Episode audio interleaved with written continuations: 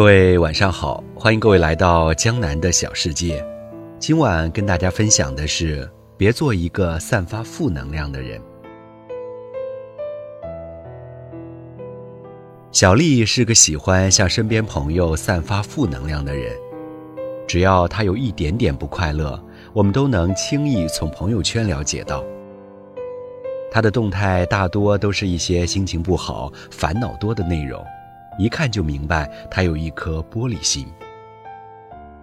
最近整个朋友圈都知道她失恋了，谈了两年的男朋友因为事业选择放弃了她，她心有不甘，却又无力挽回，于是整天在朋友圈倾诉自己的痛苦，以及对爱情的质疑。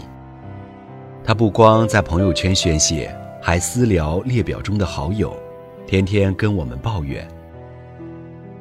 刚开始，大家都会安慰开导他，久而久之，他再说些什么，大家都不知该怎么接了。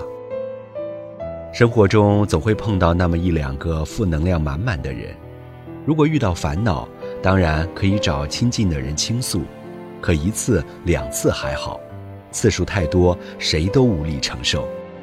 尤其只会抱怨，却从不想办法去解决问题，这样。更容易让别人难以招架。表姐开了一家糕点店，朋友玲玲前一天和婆婆闹了矛盾，第二天就跑到店里诉苦，把对婆婆的种种不满一一道出，还说自己的老公也不帮她，越说越伤心，最后竟在店里哭哭啼啼起来。表姐一边听她讲，一边开导她。让她平时多多包容一下，毕竟婆婆是上了年纪的人。可玲玲丝毫没有听进去，反倒一个劲地指责婆婆不对，甚至把结婚时的陈年往事都翻出来又讲一遍，以表示自己的委屈。转眼就到了中午，表姐委婉地暗示玲玲该去吃午饭了。玲玲烦恼倾诉完后，心情大好。拉着表姐的手表示感谢，还说有她这样一个能够倾诉烦恼的朋友真好。客套几句后，起身挎起包，踩着一双高跟鞋就离开了。玲玲的心情倒是晴朗了，可表姐的心情却甚是郁闷。虽然朋友可以帮你分担痛苦，但也不要总是拿痛苦去消耗对方。朋友可以接受你的负能量。但也请你控制好你自己，不要让负能量过度。更重要的是，自己的烦恼要试着自己去承担和解决。越懂得放下的人，越知道该如何调节自己的情绪和烦恼。而时常抱怨自己人生不如意的人，假若没有学会承担和解决自己的烦恼，就会经常陷入烦恼的循环中。电影《穿普拉达的女王》中，安迪刚从学校毕业，原本想当一名记者，却误打误撞进了一家顶级服装杂志社，给总编当助理。杂志社的员工们个个画着精致的妆容，穿着时尚的服装，而安迪素面朝天，衣服也穿得再平凡不过。身边的同事把他当异类，总编也对他异常苛刻。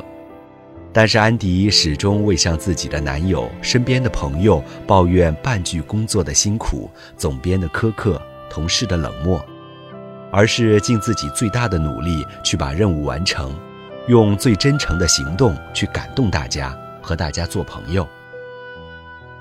后来他的工作能力获得了总编的认可，他也受到了身边同事的友好对待，还经过自己的努力成为了时尚女神。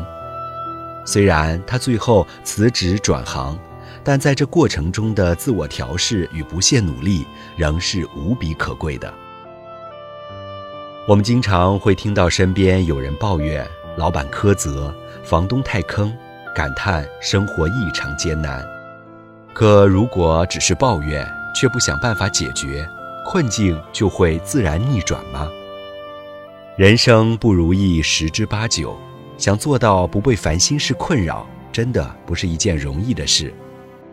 尤其是对着熟悉的好友、亲人，倒苦水的愿望就更加强烈。倾诉不是不可以，但一定不要丢掉积极的态度。倾诉过后，要尝试倾听，倾听对方的建议，然后思考，并获得解决问题的方式。这恐怕才是我们想要达成的目的。